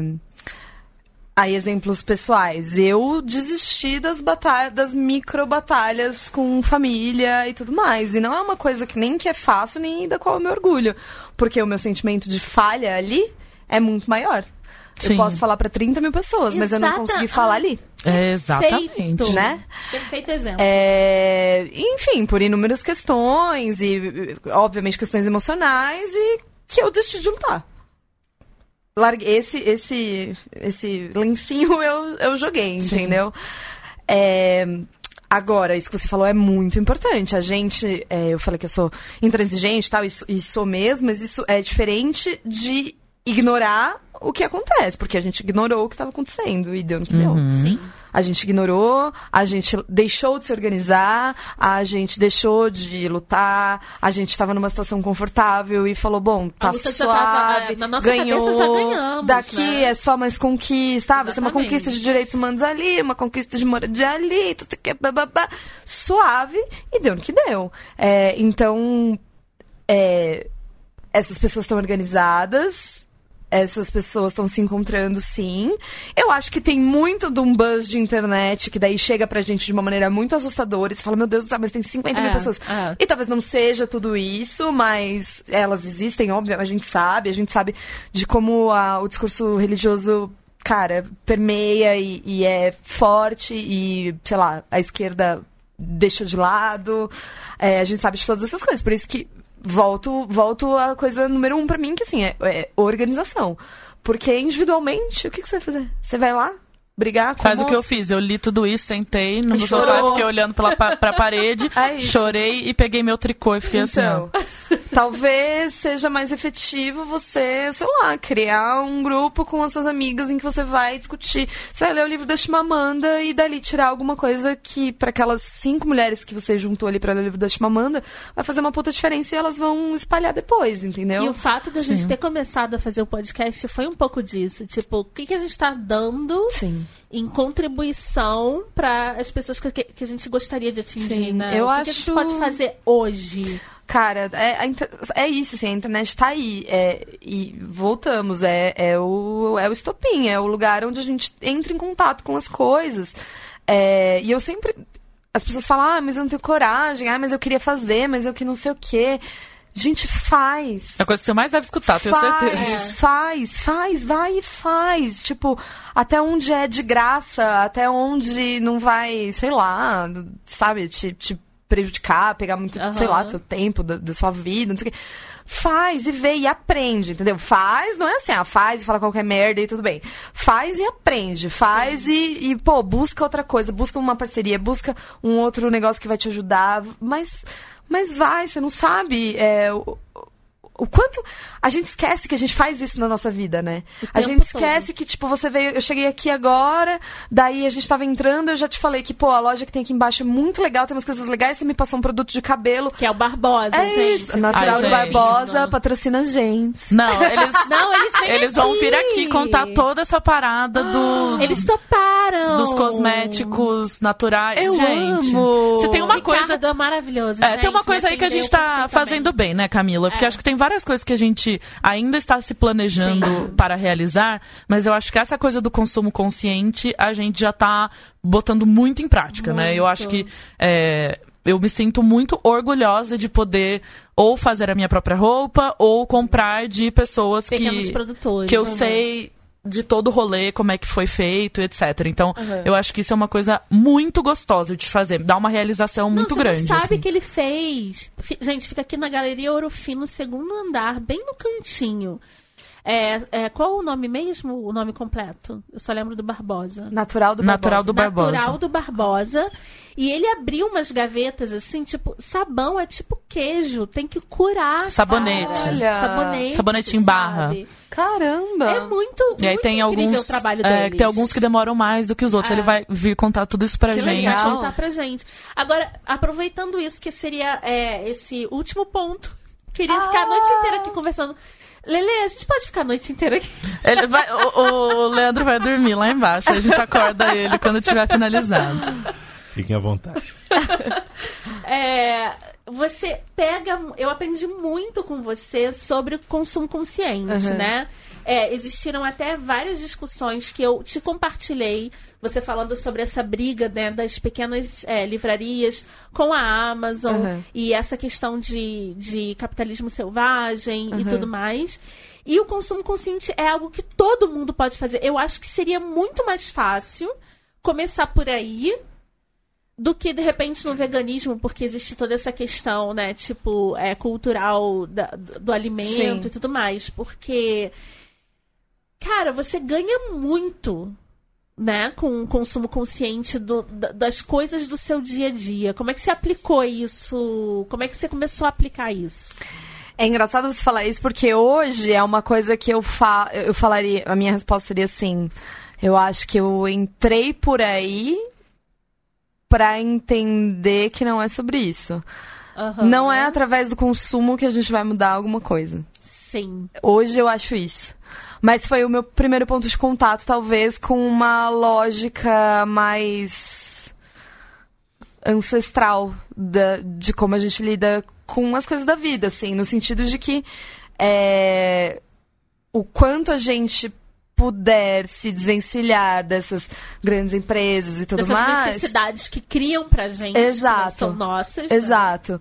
É, Infelizmente, né, a gente vive nesse mundo em que eh, o poder tá no dinheiro. Então, escolher conscientemente onde você vai gastar esse dinheiro é um passo muito importante.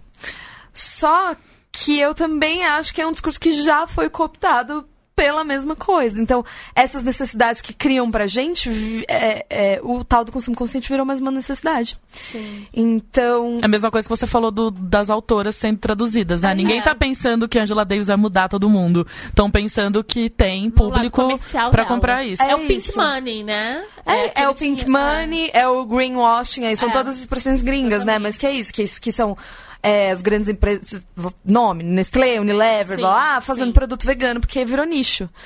É, e aí vira uma coisa assim, ah, mas a gente tem que pensar estrategicamente, ah, mas aí as pessoas têm mais acesso. E aí, com o perdão da hora da noite, o meu cu. Porque Exatamente. pensar estrategicamente para alimentar capitalismo não me interessa. Aham. Né? Então, eu acho que essa lógica do consumo consciente desperta a gente para entender que o nosso dinheiro é, tem ali um poder. Então, escolher aonde você vai dar o seu dinheiro. Por exemplo, é, boicotes.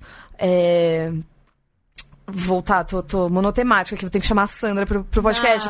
Mas o, o boicote é o Estado de Israel. É, é, é- é efetivo, é eficaz, precisa ser feito, precisa ser falado até a hora que mandarem a gente ficar quieto ou prenderem a gente. Ou Por matarem falar a de gente. bloqueio. de- Olha, Olha! o que eu quase falei! Eu achei sensacional. Gente. Eu achei ótimo. Bom, mas vão mandar prender a gente se a gente falar de boquete também, tanto quanto boicote, Sim, né? Mas eu tá também bom. acho. Mas enfim, as duas coisas são boas.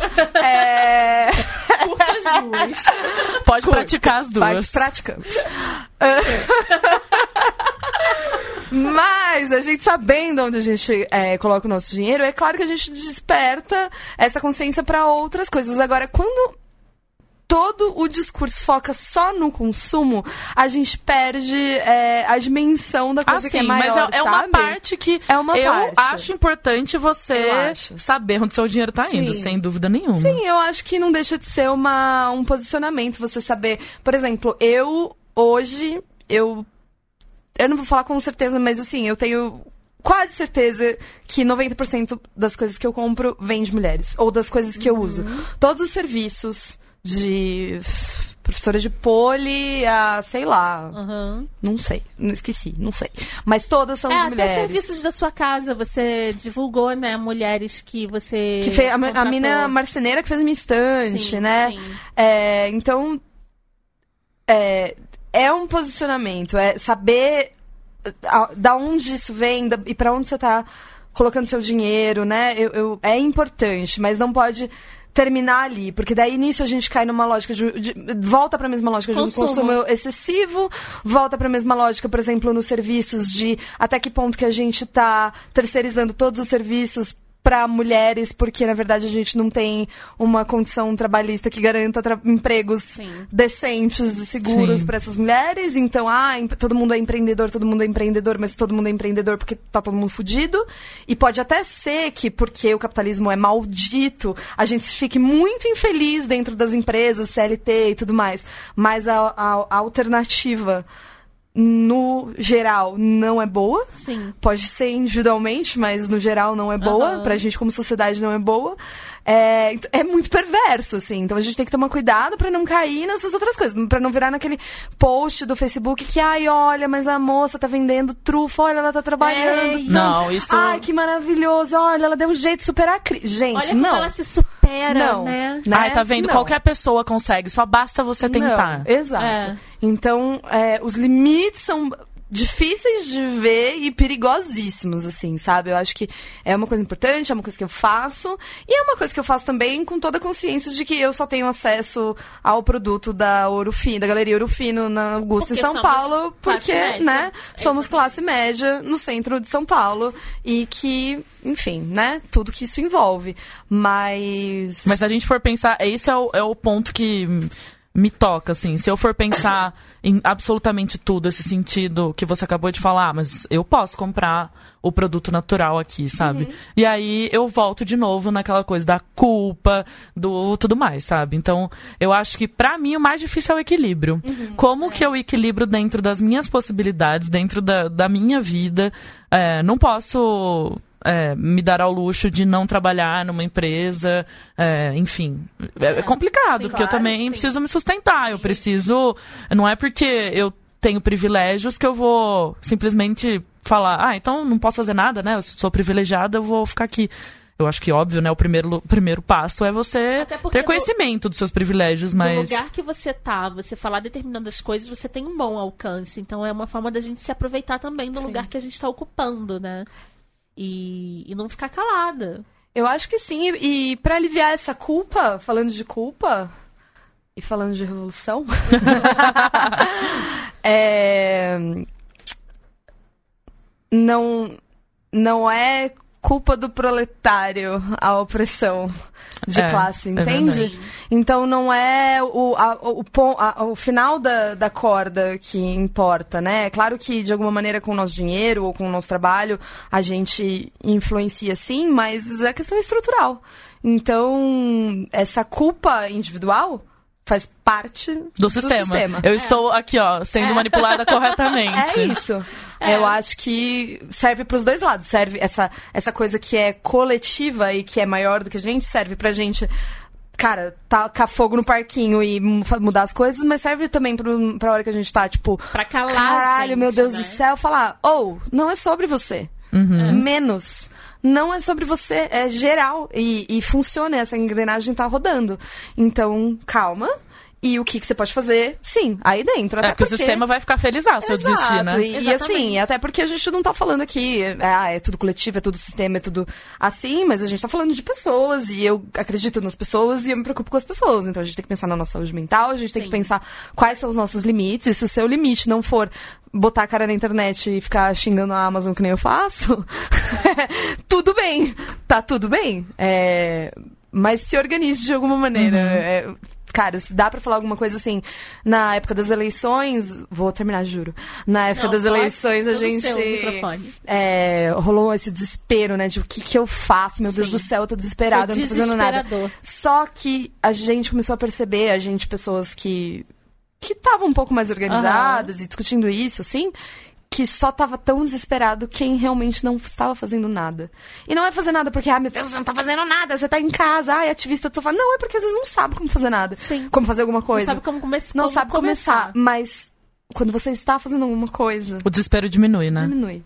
Você, você tá ali, entendeu? Pode ser frustrante, pode ser cansativo, é muito cansativo.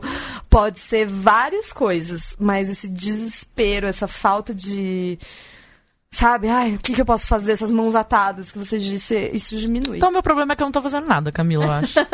E não se calhe, amiga. Não se cale. A gente tem um podcast pra botar a boca no trombone mesmo. pois é. Então, é, a gente tem que terminar, né? Ah, Que ela vai me fazer aquela pergunta que eu não sei responder.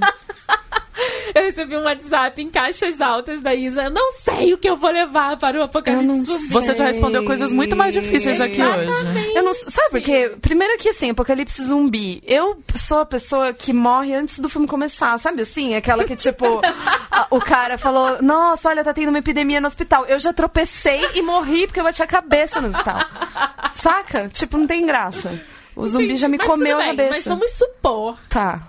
Que você tá em casa e começou o apocalipse zumbi e você tá pegando a sua mochila, Tá. colocando três coisas nela pra ir embora pra sempre. Seus animais e seu companheiro estão com você. Tá bom. O que, que você colocaria? O meu e-reader, não vou dar Aham. marcas aqui. Sim. lotado de livro. É, clichê, mas levaria. Imagina, Sim. ficar sem ler, deve ser foda. Eu levaria. Puta, é que. Tem Vamos fazer um clube do livro no Apocalipse Zumbi? Nossa, isso, isso ia Vai ser ser bom. mó legal. Isso ia ser bom. Eu queria levar. Eu fiquei pensando, eu, queria, eu, falei, eu pensei assim, ah, uma caneta. Ou, tipo, um celular ou um computador, al- algo que desse pra escrever. Mas tudo isso é finito, né? Tipo, que a caneta acaba a carga sim. e o celular acaba a bateria. E aí eu não sei, mas eu queria Não poder pensa escrever. nisso. Não, Não, pensa que nisso. o- é um lápis lá que vai durar bastante Tá bom, tempo. um lápis infinito. É. Aham. E eu vou responder uma pros fãs. O quadro do Che Guevara. eu vou abraçada no quadro do Che Guevara. Nossa, eu tô imaginando Até ela chegando no cantinho dela, assim, tipo, ai, eu vou ficar aqui por uns dias, né? Vou descansar. eu ela põe o quadro, é, põe o quadro. Sou eu. Sou eu. Pode Perfeito, ser? tá vendo como é que você respondeu? Ah, melhor apocalipse. e agora, pra terminar, é... nossas arrobas pra seguir. Ah, vamos pedir indicação pra Isa, né? Vamos! Só você vai dar indicação. Dá uma indicação ou duas de qualquer coisa. Livro, série, que quem tá ouvindo a gente não pode deixar de ler ou, ou assistir. Tá. Vou dar um de livro uma de série, então. Tá bom. Livro. Feminismo é pra todo mundo, da Bell Hooks. Aliás, vou dar dois livros da Bell Hooks. Feminismo é pra todo mundo, da Bell Hooks, pra parar de ter raiva de homem, juro, acontece. Ela ajuda a gente no processo. Não, e pra entender realmente que o feminismo é pra todo mundo, é... Nossa, eu esqueci o nome do livro de educação da Bell Hooks agora. Fugiu completamente da minha cabeça. É... Eu tô vendo até a capa Educar pra dele. transgredir. É esse o nome? Acho que sim. É. É, capa branca, é esse. A gente vai botar na descrição. Do Bota lá, episódio. esqueci completamente agora. Cho- de ler chorando, de ler chorando e acreditando realmente no mundo melhor. Leiam Bell Hooks. É, é transformador, é fácil, é lindo, é poético e é maravilhoso. E dá vontade da gente sair fazendo coisas. E série, deixa eu indicar uma série. Eu vou indicar duas séries também. uma legal e uma horrível.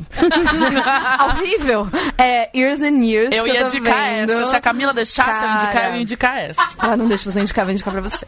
Cara, eu tô vendo. Quer dizer, eu acabei agora Years and Years, que é da HBO, né? HBO, é Prime, da Amazon HBO. Prime, HBO. É. Eu amei muito. Cara, é muito boa. E tem a Bolsonaro mulher, Tem né? a Bolsonaro mulher. É ah, assustador. é essa. É absolutamente assustador. Absolutamente assustador.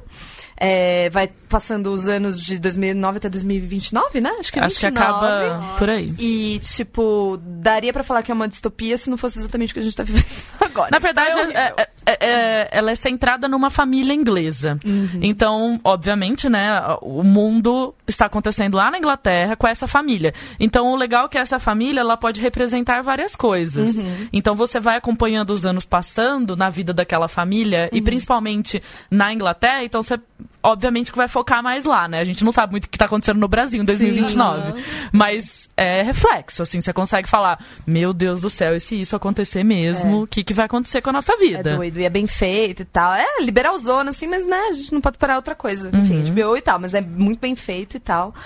Ah, gente, eu vou terminar falando de Queer Eye, porque, Ai, cara, assim, É muito na hora que tudo der errado, vamos assistir Queer, Queer Eye. Eye. Sabia que eu já conversei com o Jonathan? O quê? Foi. Mentira, ficou parecendo que foi uma conversa. Ela tá, tipo, impactada. Foi só um- duas frases e eu fiquei igual uma idiota olhando pra homem cara dele. possível. Único homem Ele é- é possível. homem Gente, ele é. Eu posso dizer uma coisa pra você afirmar com toda certeza. Ai, ele é meu tudo o Deus. que você imagina. Ai, que homem. Puta que pariu, que É. homem. E vou te falar, foi a primeira vez na, na história do- dos anos que eu trabalho com essa editora que existiu uma fila para falar com ele. Eu não fui nesse momento, mas é porque eu tava trabalhando, eu não pude ir. Que até a pessoa mais foda, a mulher mais foda da editora ficou na- numa fila 25 minutos para falar com ele. As pessoas estavam tão impactadas que ela não queria simplesmente dar carteirada, sabe? Falar, Aham. eu não preciso ficar nessa fila. Tanto que até a, a- a mulher da editora que tava organizando a fila, ela falou assim, eu não sabia o que eu fazia. Se eu falava assim, cara, você é mó fudidona que passa na frente. Porque tava todo mundo tão impactado, todas as mulheres ficaram na fila, assim, tipo, Claro. esperando pra falar com Eu ele. esperaria minha vida inteira. Pois é, gente. Ele é maravilhoso. Vai sair pela firma ainda bem, que daí... Ai, melhor firma. Super recomendo tudo que você recomendou também. Ai, gente, tem que acabar. O homem. Ai, O homem! o Deixa- patriarcado, o capitalismo. Deixa eu explicar uma coisa. É você ouvir um barulho, eu tô muito entupida, você pode estar. Tô muito entupida, adorei essa. você tá percebendo pela minha voz, então eu ao longo de todo o episódio eu assuei o nariz e peço desculpas nesse momento, que a gente não vai cortar isso. Tá? Desculpa, ouvintes, por todos os sons da- das nossas doenças causadas pela poluição da cidade Eu de São bati o Paulo. óculos no microfone várias vezes. O Leandro me olhou em todas elas. E eu fiquei...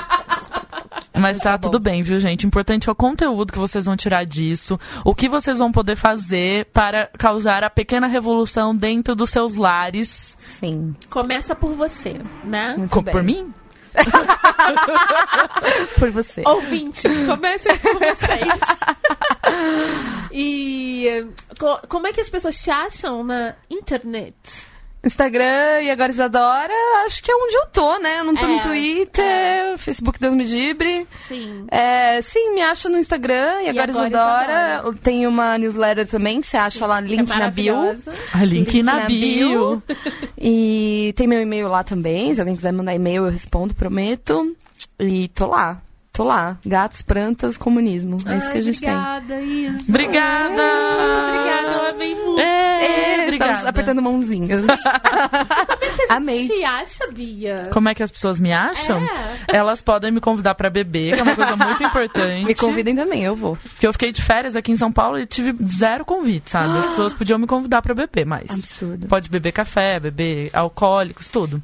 Mas elas podem me encontrar no tweets da Bia, porque eu sou super mirim no Twitter. Não sou assim muito, é mas tô lá. é super Twitter. É, ai, preciso. Twitter. E aí eu sou fotos da Bia, porque tem uma foto da Bia que não usa o Instagram e não devolve essa arroba pra mim. Então é um Bia prolongado na letra I. Com dois Is. Com dois Is. Tá bom. Mas eu também estou onde? Nós desqualificados, arroba gmail.com. Ah. No Instagram, as desqualificadas. E no Twitter, apenas desqualificadas por um problema de caracteres. e estamos em todos esses lugares, né? E a gente ama receber mensagem por todos esses lugares. Também, se quiser criticar, eu vou responder todo mundo, porque eu tô à toa, tá? Pode mandar, eu vou responder todo mundo. Amiga, muito radialista, muito lindo. Ai, gente, eu acho que eu vou pedir emprego lá na rádio de Leme. Na rádio. Vou fazer Você é o comuni... Leme? Eu sou. Eu sempre vou pra Leme. Meu melhor amigo tem sítio em Leme. Mentira. Passo vários verões em Leme. Quem é seu amigo? O Lucas. Lucas faz os contatinhos, tá Aquelas. solteiro. Gente, não é possível ter um homem decente solteiro na cidade de Leme. Médico de esquerda. Lucas. quê? Não, É. amiga, vou te falar uma coisa, você deve estar confundindo esse Leme. Esse Leme, Leme São não Paulo. pode, não. É impossível que tenha uma pessoa decente naquela cidade. Deixa comigo, vem na minha, amiga. Vem na minha. Vem na minha que eu sei. Gente, a gente vai trocar aqui os contatinhos pra Bia. Desculpa, Lemense, se ouso, ofendi, mas eu estou apenas Meninas sendo de verdadeira. Leme. Meninas de Leme, melhorem. Da minha família, inclusive, tá? Não tô is- isentando a minha família, não. Gente, pra- depois de tudo Tchau. isso. Tchau, pra- viu? Peraí, eu tenho que falar o meu arroba. Ai! Gente, arroba Camila Cabete, Camila Cabete em todas as redes. Odeio essas pessoas que têm Chique. sobrenome que, que não tá tomado. Chique. Beijo. Beijo. Beijo.